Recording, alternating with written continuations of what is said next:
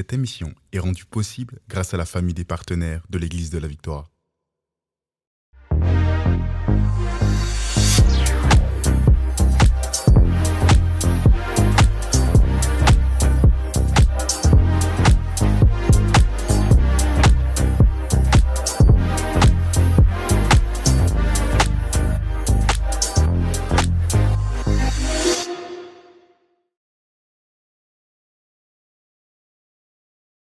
Bonjour à tous et bienvenue dans la victoire d'aujourd'hui, votre podcast pour vaincre tous les jours, pour être victorieux dans tous les domaines de votre vie.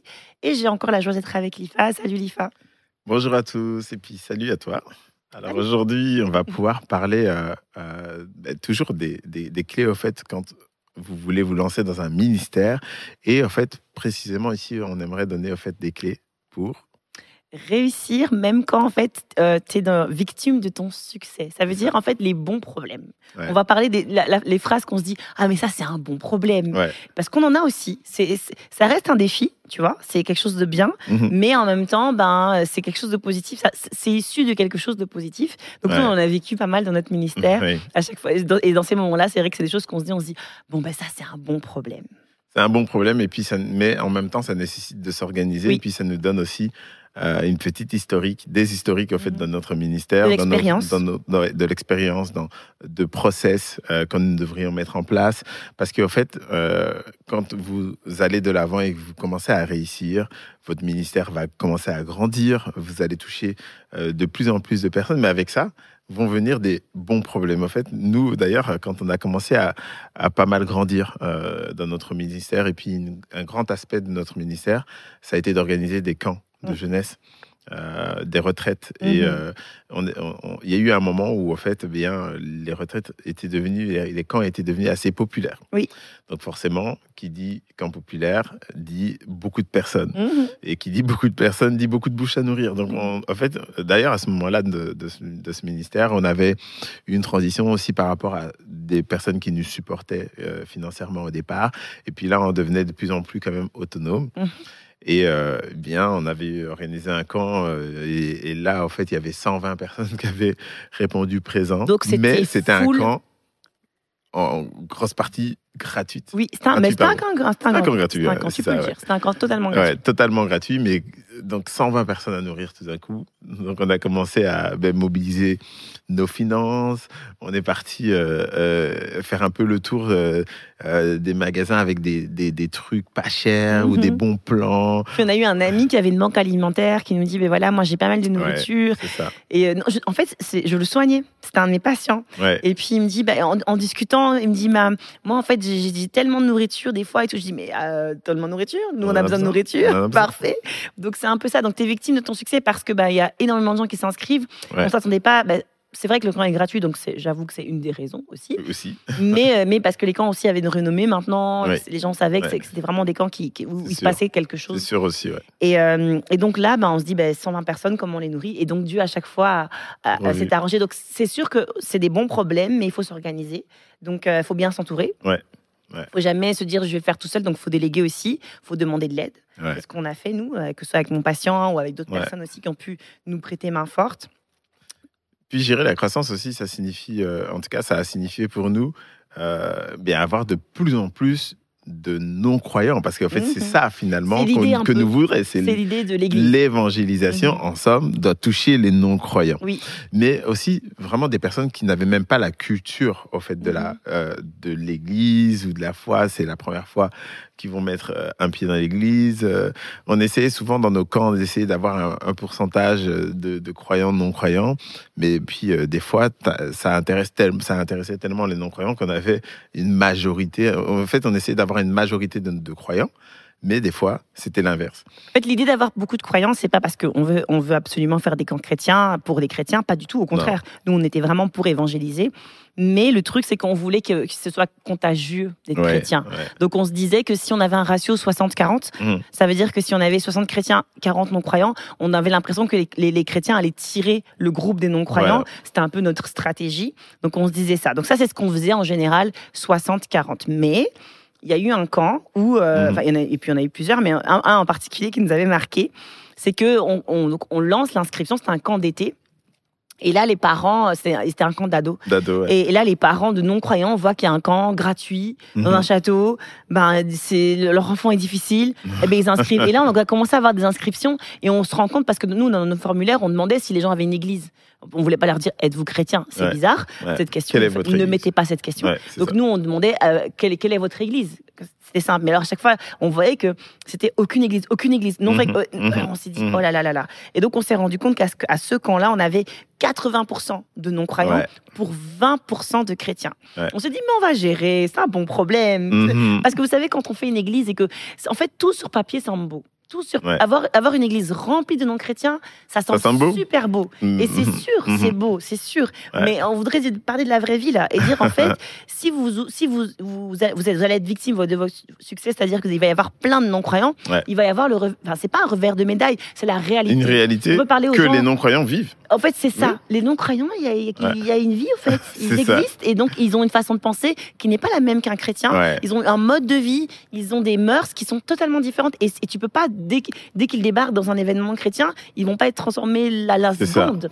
Donc, D'ailleurs, euh, dans ce camp, en fait, il y avait, bah, il y a eu plusieurs problèmes, euh, dont un majeur. Et puis, d'abord, en fait, nous, en tant que ben, responsables de- du lieu, on avait quand même des responsables du camp, mais finalement, tellement ils étaient débordés, on, on était souvent appelés. Et alors fait, que c'était pas nous responsables de pas ce camp. Ouais, c'est ça. Ouais. C'était pas nous qui supposément étaient- étions responsables de ce camp, mais on était toujours appelés, et donc on venait toujours prêter main forte. Il y avait des problèmes liés à la mixité euh, dans les dortoirs, alors qu'il y avait un étage fille, un étage garçon. Donc normalement, Une aile fille. avec Il y avec avait toute une aile fille et une, aile garçon. ouais, Tu vois, c'était un même- étage, ouais. un étage. Ouais, même. même, en fait, il y avait On un avait étage vraiment tout complet avec l'impossibilité normalement. tout séparé. Ouais, c'est ça. C'était vraiment séparé.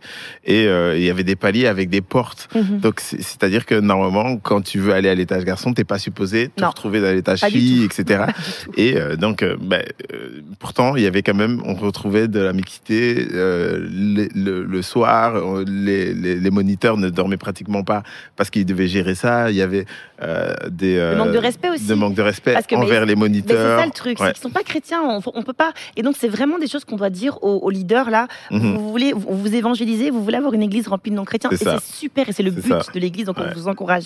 Mais on veut juste vous dire la vérité, c'est qu'ils vont pas forcément vous parler avec du respect. Ouais. Ils vont pas forcément, quand ils vont débarquer à l'église, vous vous dire euh, grand archibishop, bonjour. Ils- ils- ça n'a aucune valeur pour eux. Ouais. Euh, ça, ça veut rien dire à un bishop, apôtre. Ça veut rien dire. Ce sont pas des titres Mhm. honorifiques pour eux. Donc en gros, ils, ils vont te voir là comme t'es là. Et en plus, t'es l'autorité, donc tu déranges. Donc c'est, y a pas de, ils vont pas te te donner un respect à moins que bah, ce soit, c'est à toi de gagner le respect. D'aller chercher, oui. d'aller chercher en fait, le, bah, le- ouais, le respect quel- quelque part. Et donc ça, c'est vrai que nos, nos, nos, nos moniteurs se sont, se sont heurtés à ça. hein. Ouais, ils ont dit, eu mais beaucoup de il parle travail. avec un manque de respect. Ouais. Mais oui, mais il est pas chrétien. Donc, Et puis euh, alors, un des problèmes majeurs aussi qu'on a eu, ben, c'était euh, euh, ben, une bagarre. Une Euh, bagarre au couteau, au encore, couteau. encore les couteaux. Qu'est-ce qui se passe avec des couteaux? Non, mais vraiment, Et vrai. heureusement, on avait quand même des, des moniteurs qui, étaient, qui avaient de l'expérience, Ouais. des moniteurs très, très costauds. Parce que imagine, on- imagine les, les- les titres des journaux. Ah ouais, non, mais ça aurait Plan chrétien, bagarre Mhm. au couteau, Mhm. euh, je sais pas, blessé. Ouais. Parce que c'est une vraie bagarre au couteau là qui s'est Ouais. produite. C'est qu'un jeune il a pété, a pété les plombs pendant, pendant le camp, mais un, Pour une histoire de fille. pour une histoire de. Oh là là, C'est ça le truc. vraiment. Et donc du coup, euh, il il, il- bah, c'était une, rivali- une rivalité entre Une deux rivalité, gars qui ouais. étaient euh, amoureux d'une fille. Enfin voilà. Bref. Et, et amoureux. Enfin, ils l'ont rencontré Bon. le vendredi euh, et puis le samedi ils se sont battus au couteau. Bref. Voilà, c'est ça. Et donc, ils sont, il, est, il est parti dans la cuisine et puis il est, il est parti chercher un couteau. Et donc, les moniteurs ont dû, ont dû gérer ça. Mais c'était. Voilà, c'est ce genre de choses qu'on vit quand on est face à. Mais heureusement, euh, quand on a vu quand même l'inscription, en fait, ce qu'on a fait, c'est qu'on a vraiment pris des mesures. On Oui. a renforcé le nombre de moniteurs. C'est vrai. On a pris des moniteurs vraiment qui avaient de l'expérience. On a pris des balaises, on peut le dire ou pas Oui, c'était une condition être balèze. Parce que oui, on veut spirituellement euh, voir des. et d'ailleurs- j'y reviendrai, mais on veut spirituellement voir des choses, Mhm. euh, voir des transformations, mais en même temps, on, on s'attend aussi à voir la nature humaine, vu que ce sont des non-croyants. Mais oui. Euh, et donc, les, la nature humaine qui euh, se rebelle, qui Mhm. s'énerve, qui se fâche, ça ressemble à ça. Mhm. Et donc, euh, mais après, dans ce cas-là, donc comme j'expliquais, ils se sont battus au couteau.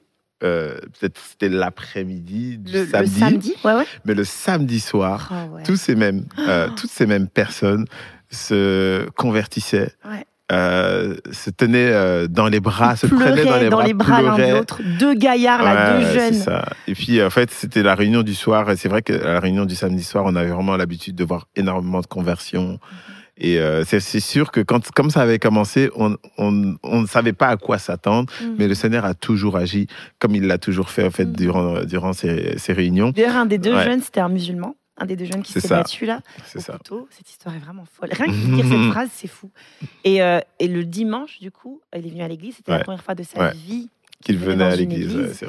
Et puis, euh, et puis, il a témoigné. En fait, on l'a filmé. Et Parce Mhm. qu'on voulait vraiment immortaliser ce moment. Et il pleurait. ouais. Il disait J'ai rencontré Jésus. Il le même gars Jésus. qui, le samedi, Ouais. début d'après-midi, se bagarrait au couteau.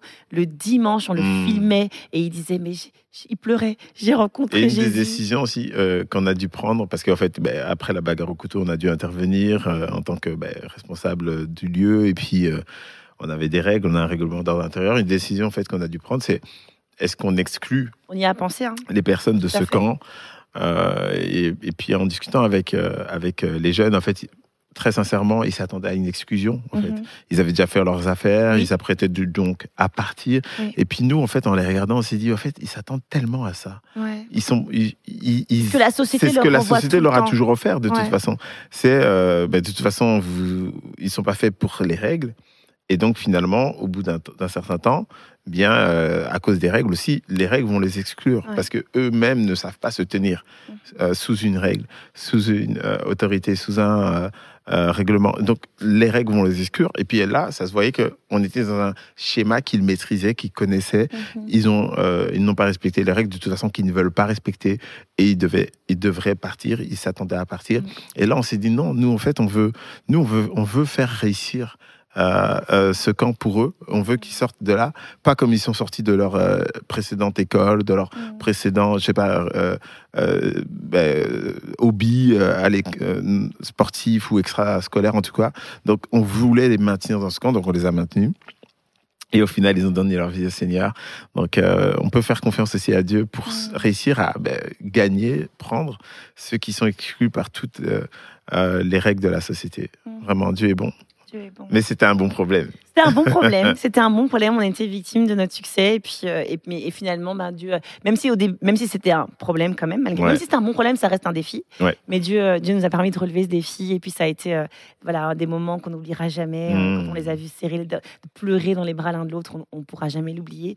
Euh, Un des bons problèmes aussi qu'on a qu'on rencontre lorsque bien surtout en fait lorsqu'on notre ministère consiste à venir en aide aux plus dé- aux plus démunis par exemple aux, aux- aux personnes dans le besoin Mm. notamment des personnes qui sont dans le besoin de logement des choses comme ça c'est que euh, par moment on peut ouvrir notre porte Mhm. euh, mais on ne sait pas qui entre Alors, ça, c'est des choses. Je ne sais pas si. ben, je pense que tout le monde est. Honnêtement, je pense que tout le monde est appelé à, à exercer l'hospitalité. Ouais. Il y a eu des moments où je me suis dit, ah, je vais décourager. Je, je faudrait décourager les gens parce que c'est difficile de faire rentrer euh, un sans-abri à la maison ou euh, ouais. une personne en difficulté vraiment à la maison, le loger. Mais nous, en tout cas, moi, j'ai grandi dans une famille de pasteurs où il y Mhm. avait toujours une personne en plus à ma maison. Donc, on vrai. était six enfants, il y avait toujours une personne en plus. Donc, moi, Mhm. c'est le modèle qu'on m'a donné. C'est euh, même si ça ne se passe pas à 100% du temps bien, ça veut dire que les gens sont pas toujours reconnaissants, le- la fin n'est pas toujours parfaite, mais l'acte en soi, par moment c'est même dangereux par moment, c'est même dangereux. Il faut Mais l'acte en ouais. soi n'est. L'acte en soi est bon. L'hospitalité, c'est une bonne voilà, chose. Et puis, euh, je pense que c'est, on a le discernement de Dieu. Oui, voilà. euh, aussi pour nous, pour nous aider. Et puis, euh, même chose, on va aussi fixer des règles, tout Oui. simplement, qui Ouais. vont nous protéger. Oui. C'est juste, on- il faut être conscient, conscient de la nature humaine. Et donc, il faut, il Et on pas doit se protéger. Donc, c'est ça. je- on peut parler de ce, de ce témoignage, justement, de quand on a, on a hébergé, ben, on a- Mm. à plusieurs reprises. Oui. C'est bizarre. Non. À plusieurs reprises, on a eu des sans-abri qui vivaient à la maison. Ouais. Euh, après, on avait une maison particulière aussi, on peut le dire, parce que c'est vrai que c'est pas tout Oui. le monde qui a cette, Avec des cette- dépendances. voilà, euh, qui a cette, qui a ouais. cette, euh, logistique en, en- en termes de maison. Donc nous, ce qui se passait, c'est qu'on avait un cabinet. Donc Ouais. en fait, on avait deux maisons. On avait notre maison principale qui était un corps de ferme Mm. Et on avait rénové notre grange, donc à l'arrière de la maison. Ouais. qui- et et c'était pas communicant. Ouais. Donc dans le cabinet, on avait eu à un moment donné une personne qui était sans abri, Mhm. qu'on avait rencontré, qui fréquentait l'église. Et puis au début, c'était des jeunes de notre église qui l'hébergeaient. Et Mhm. puis les jeunes ont dit, bah, nous, c'est un logement étudiant, c'est un peu compliqué. Est-ce que vous, en tant que pasteur, ça vous, c'est, c'est possible de prendre le relais? Et voilà, nous, on s'est dit, bah, let's go, on va prendre le relais, on va Ouais. l'héberger. Donc on a hébergé ce, ce- ce jeune-là à la maison, donc à- dans la dépendance, dans le cabinet. Ouais. Alors oui, c'est sûr que il y a des règles. Et que dès le départ, on les, on- on- on les a fixées. Oui. Et- mais par contre, là, c'est le moment où il faut se dire, OK, même si la société aussi abandonne, c'est des gens qui sont vraiment exclus de la société, ben, nous aussi, en tant, en tant que chrétiens, là, pour le coup, c'est c'est pas qu'on veut les abandonner, mais c'est que c'est pas leur rendre service de, de, de toujours, en fait, faire passe- euh, laisser passer euh, tous les manquements au règlement. C'est ce qu'on a vécu. C'est ça.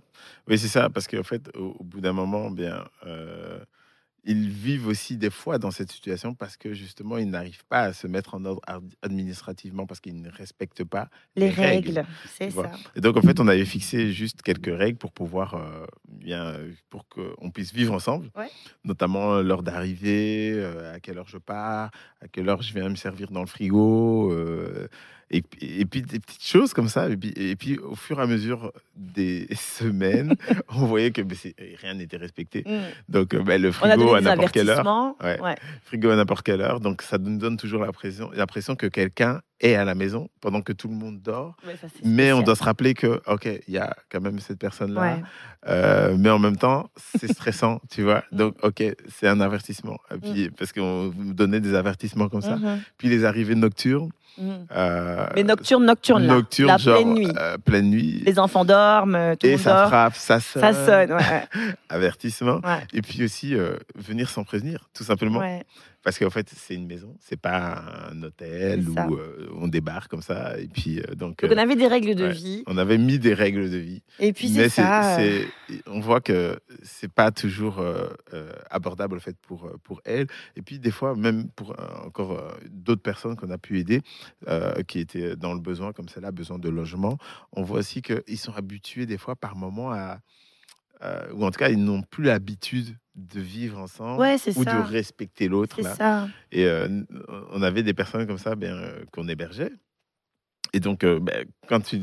Normalement, on s'attend à avoir de la reconnaissance. Ça me fait rire. Mais euh, au, lieu ça me fait rire, au pardon. lieu- au lieu de ça, moi, je me retrouvais à faire le petit déjeuner. Pourquoi tu faisais ça Je faisais la cuisine, euh, je, je préparais les affaires Non, de mais il faut le dire, des petits déjeuners que tu ne faisais même pour personne, même pour toi-même. Pour qui tu faisais? Genre, le gars était devenu Petit déjeuner, cuistot. c'était Mais omelette. toi, en vrai, t'es avocat, tu dois aller saucisse. travailler. Ouais, Tu dois ça. partir travailler au tribunal, Ouais. toi, non, Mais je faisais des graves petits déjeuners là. tu commences à faire des trucs. Je comprends. Ça, c'est toi qui t'as envoyé. Ça, c'est toi-même. Mais j'ai voulu aider. Oui, mais, oh, oui, mais Je l'ai fait une fois, Ouais. et puis après, ben, la personne en fait qu'on hébergeait s'était habituée après une fois. Après, ben oui. Il s'était habitué. Et on donc, tous les, vite. tous les hein. matins, il me disait, mais tu me fais quand bientôt mon petit déjeuner, là, Oui. etc.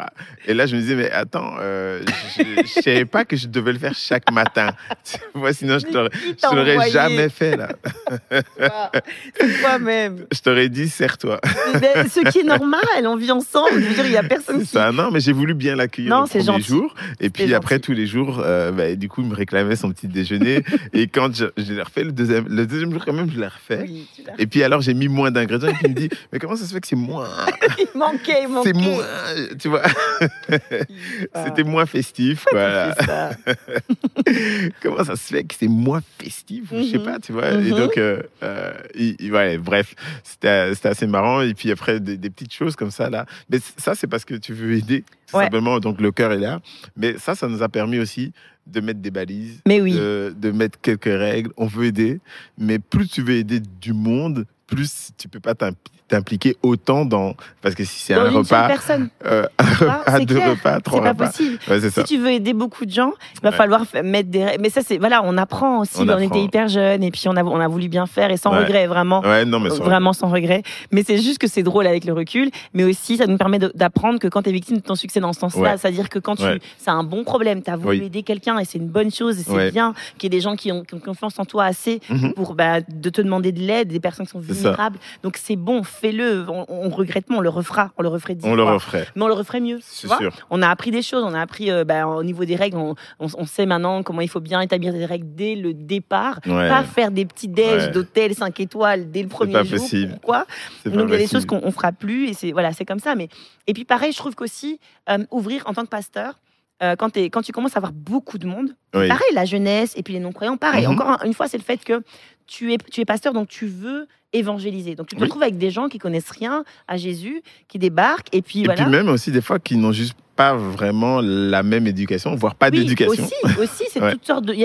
C'est un tout venant, les personnes Oui. viennent de, de- de toutes parts. Et donc, tu te retrouves avec des personnes qui commencent. bah, toi, et toi, en tant que pasteur, tu les prends sous ton aile. C'est ce qu'on a fait, nous, à plusieurs Ouais. reprises. On a pris des jeunes sous, no- sous notre aile. Mais après, ça empiète sur ta vie familiale. Oui, Tu aussi. commences en fait à les avoir. Mm. Nous, c'est ce qu'on a fait. Je, je, je regrette pas parce que je crois qu'ils avaient besoin de nous en tant Bien que sûr. famille aussi. Et voir aussi comment on vivait en famille. Mhm. Mais c'est vrai que bah, il faut le savoir que quand tu fais ce choix-là, ça va te prendre beaucoup. euh, Ça va, tes enfants vont, vont les voir. Et Ça prend ton espace. nos enfants faisaient des blagues. Il y avait, il y avait, il y avait des gens qu'on aidait, par exemple, une fille, et puis à nos enfants, on dit cette personne-là, elle pleure toujours parce qu'elle était à la maison souvent, et puis on, on, on, euh, on l'aidait à, à- à se rebâtir. Être restauré. À être restauré, Ouais, c'est normal et sans regret, oh, c'est bon et je suis contente qu'on l'ait Mhm. fait. Mais c'est drôle parce que bah, les enfants voyaient ça aussi. Ouais. C'est vrai que quand on est dans le ministère, bah, on a toutes ces choses, on a toutes ces choses et avec le recul, on Ce sont des bons on- problèmes, C'est des mais bons problèmes. ouais. C'est des bons problèmes, mais en même temps, bah, il faut sa- savoir les relever. Faut savoir relever ces défis-là, Euh, savoir aussi, bah, des fois, dire bon, peut-être pas, peut-être pas jusqu'à C'est pas ce raisonnable, niveau-là. ouais. C'est pas, ça, c'est pas raisonnable. Comme tu dis, on peut pas. On veut aider beaucoup de gens. Donc, Mhm. euh, comme tu veux aider beaucoup, un plus grand nombre, il faut voir quel temps tu peux accorder à, à, à- à chacun, C'est vrai. à chacun. C'est vrai. Donc, c'est vraiment ça, ouais. Ouais, D'ailleurs, euh, en voulant aider, justement, on a des fois été victime de ça aussi. Aussi, c'est vrai, ça on peut le dire, on peut le dire aussi. Ben, par exemple, à un moment donné, on avait, on, on- on a, on a hébergé un, un- un- alors. L'histoire veut qu'on n'a pas de preuves dans cette histoire-là, mais je vais quand même raconter. On va raconter l'histoire, c'est pas grave. Ça reste en- entre nous et aussi toutes les millions de personnes qui regarderont ce truc. Un jour, on héberge un sans-abri à la maison, mais là, on l'héberge dans ton cabinet. Je sais pas si tu te rappelles. Oui, Mais c'était avant qu'on fasse la dépendance. On n'avait pas encore ça. fait les travaux, on n'avait pas encore rénové la, grange. Donc là, la maison, elle, elle était en plutôt deux ailes. Mm. Une aile familiale, et puis l'IFA, il avait son, son cabinet sur d'un côté, mais il y, avait, il y avait quand même une jonction avec la cuisine. ouais. Et, euh, et au niveau de ton cabinet, tu avais ton entrée et tout ça. Donc Mhm. il avait son entrée, on fermait d'ailleurs la porte de la cuisine pour que les clients n'aient N'ait pas accès à pas la partie privée. à la partie privée. Et en fait, bah là, on- un jour, on rencontre un sans-abri, je crois, dans la rue. À ce moment-là, il était vraiment dans la rue. Il était pas bien. On l'amène à l'hôpital. Et l'hôpital, bon, on reste avec lui, etc. Puis ils disent, Ouais. bah voilà, il, est soigné parce qu'il avait une blessure. Il est soigné, mais euh, pouvez le ramener. euh, mais il n'a pas de logement. Donc, qu'est-ce ça. qu'on fait? Bah, Le ramène chez nous. Ramène chez nous à ce Ouais. moment-là.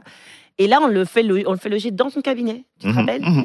et donc, on le loge là dans ton cabinet, et puis on lui donne tu sais, des vêtements, etc. On essaie de le retaper un peu. Nous, on savait que lui, c'était pas quelque chose où on pouvait le ré- réinsérer nous-mêmes. On n'est pas formé. On n'est pas formé pour, on n'a pas les aptitudes. D'ailleurs, en euh, général, il vaut mieux compter d'ailleurs sur certaines il y a des organisations. associations Ouais. qui, vraiment, en fait, il faut se Ils dire que je peux bien, aider. Et je puis peux aider, ont- mais ouais. je suis limitée dans ce que ça. je suis capable de donner parce que je ne suis pas formée pour. Ça. Et vaut mieux, en fait, vraiment déléguer à des professionnels. Alors, je ne Oui. dis pas qu'il faut tout déléguer. On, fait- on, on doit faire notre Et des cas d'urgence, on peut faire notre part. Voilà, là, l'urgence, Ouais. bah, on, on voit qu'il y a une urgence, il était dehors, il était blessé. Ouais. Donc, on- il n'y a pas de famille. Donc, OK, on le prend. Mais, donc, on le loge dans ton. mais c'est drôle, mais oui. Mais Ouais. On le loge dans ton, dans ton cab, donc dans ton bureau. On le loge pas longtemps, lui. C'était peut-être deux, trois jours. C'était pas très long. Hein. Très peu, ouais. Très peu parce qu'on Ouais. voulait juste qu'il soit plus blessé. C'est ça. Donc on voulait vraiment pouvoir. On savait que bah, lui, il avait ce mode de vie dans la rue. Alors là, Mhm. là, on le, on- après deux trois jours, on le réoriente vers l'abri de nuit Oui. pour qu'il puisse être logé ça. quand même la nuit, etc. Et le, lend- le, le, le, soir, on, donc, on le, on- on le met à l'abri de nuit. Et le soir même là, on est cambriolé. Ouais. Alors, l'histoire veut qu'on ne sait pas si c'est lui, mais ce qu'on s'est dit, c'est que c'était particulier parce que c'était vraiment l'entrée Ouais. qui, qui est. Bah, nous, on avait compris que c'était quand même bizarre, c'était louche, que l'entrée que lui, il utilisait, en fait, que, Mhm. qui est pas forcément connue parce que c'est vraiment l'entrée euh, professionnelle sur le côté. Voilà. Donc, on- ça, c'est des petites. bah, on en rigole. Ça. On n'a pas perdu grand chose et peu importe, de toute façon, c'est pas grave. Mais euh, c'est vrai qu'on s'est dit, bon, euh, montrer ce genre d'entrée à une personne que tu as rencontrée dans la rue, avec le recul, c'est pas prudent. Non. C'est pas prudent. Et c'est pour ça qu'on a commencé à mettre en place des systèmes, Voilà. justement parce qu'on a vécu ce genre de choses Exact. au nom de l'évangile. On voulait aider, Mhm. on a voulu euh, prendre soin en fait des, des, des, des âmes, prendre soin Mhm. des gens, mais en même temps, on sait qu'il y a quelques, quelques principes de précaution quand même qui, euh, qu'il va falloir mettre en place. Parce qu'on est victime de son succès. Quand on veut bien aider, on veut aider beaucoup de gens. Exactement. Mais en même temps, on veut être prudent, on veut être Mhm. prudent pour, euh, pour notre famille. Et puis, on veut aider le plus de nombre possible. Donc, des fois, on va pas euh, euh, s'investir à 1000% sur une personne parce qu'en même temps, on sait que ben, si derrière, euh, j'ai euh, 300, 400 personnes encore qui, euh, qui attendent que j'apporte la parole, qui attendent que je les visite, qui ça. attendent que l'une ou l'autre chose, l'un ou l'autre investissement de ma part, eh bien, je ne vais pas pouvoir y aller seul. Mais par contre, je peux déléguer. On peut se multiplier. Exactement. On peut se multiplier en formant d'autres personnes, en formant d'autres leaders qui vont nous aider à prendre la, la charge. C'est ça qu'on a euh, d'ailleurs fait. Et puis, alors, on peut travailler aussi avec des C'est ce associations. qu'on a commencé à faire. Et quand on a eu cette histoire de cambriolage, on a compris, on s'est dit, bon, on, on- on- c'est pas qu'on on s'est dit forcément cette personne. Ce qu'on s'est dit, c'est que ce soit lui ou que ce soit pas lui, Ouais. ça veut dire qu'il que, euh, que on- faut quand même être prudent sur le fait d'introduire des gens que tu ne connais pas du tout chez toi.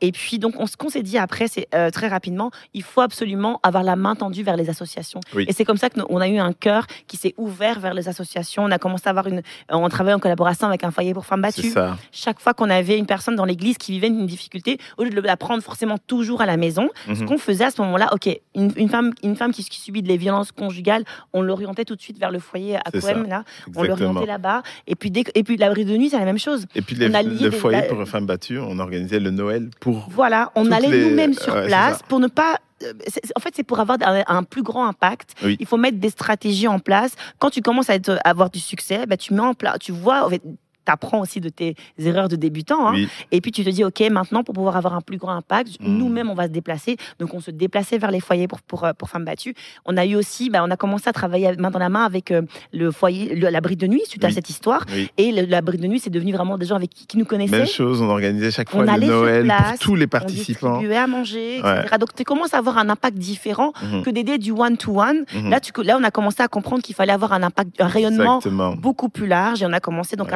à, à- à faire ce genre On a beaucoup aidé d'ailleurs euh, euh, les femmes battues et puis souvent, on a- enfin souvent, on a eu des, ben, des expériences aussi avec les maris, par Mhm. exemple, Oui, qui voyaient leurs femmes s'en aller, Oui. euh, ben, des fois chez nous. Mhm. euh, donc on voyait que ben, justement la situation était très tendue et est-ce qu'on voulait accueillir euh, leur euh, dispute à la maison c'est ça, ça, ça devient dangereux. Voilà, ça donc devient si ça devient dangereux. donc c'est l'expérience aussi qui Oui. nous a, ben, on a grandi c'est Oui. tout à fait normal et euh, des erreurs on en a faites bien Mhm. sûr, mais aujourd'hui ben, quand, quand, quand on y pense, regardez, on rit, on n'est pas traumatisé, que ce soit le cambriolage ou quoi que ce soit. qu'on En fait, on est même heureux au fait d'avoir pu apporter Sans notre regret, pierre, sans euh, avoir aidé. Et puis aujourd'hui, on travaille mieux Oui. avec euh, toutes ces genres de C'est comme ça personnes. qu'on a appris Ouais. aussi. On a appris à, ok, voici ce qu'il faut faire, voici ce qu'il ne faut pas Ouais. faire, voici comment on peut rayonner plus largement, Mhm. etc. Donc vraiment, aucun regret. On a vécu des, on a vécu des moments incroyables. Et, euh, et, et donc c'est ça. Donc oui, le succès c'est merveilleux. Oui, on a, on a, on a vécu Mhm. des choses incroyables, mais on a eu des défis aussi.